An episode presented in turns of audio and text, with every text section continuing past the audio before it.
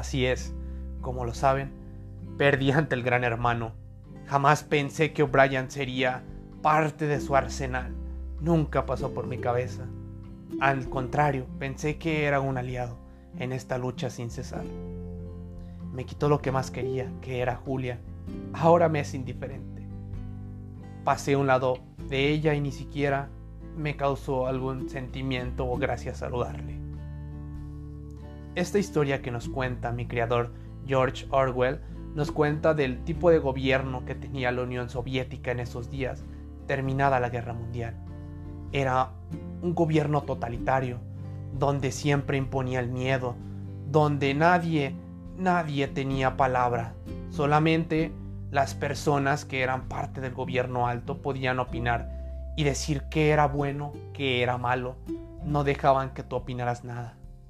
En cambio había algunas personas que despertaba ese pensamiento de decir, esta cosa no está bien, estas acciones no son correctas. ¿Y qué era lo que hacían? Imponían miedo, las torturaban, las asesinaban y ahí quedaban. Solamente querían que se utilizara esa forma de ser o pensar de ellos.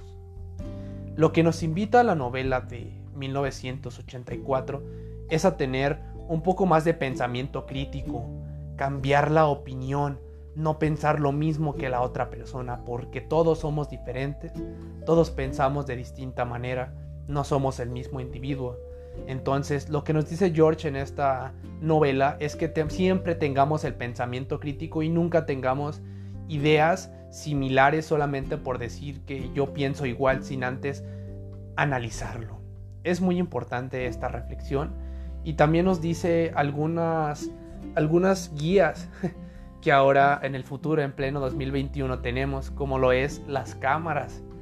Actualmente tenemos un celular a un lado de nosotros, estamos hablando con algún familiar y decimos quiero comprar una playera.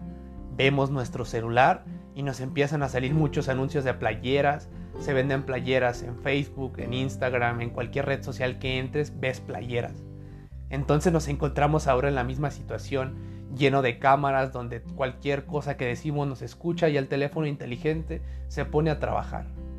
Estamos en una era que quizá George desde el año 1945 que estuvo creando esta novela, se adelantó muchos, muchos años hasta ahorita 2021, diciéndonos muchas cosas que estamos viviendo en la actualidad.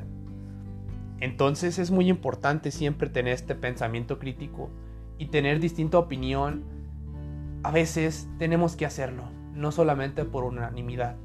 Recuerda siempre analizar antes de tomar una decisión y siempre cuestionarla. Jamás decir que es lo correcto.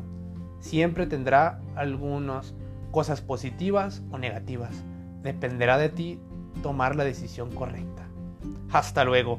Fue un honor contarte la historia de mí, Winston Smith.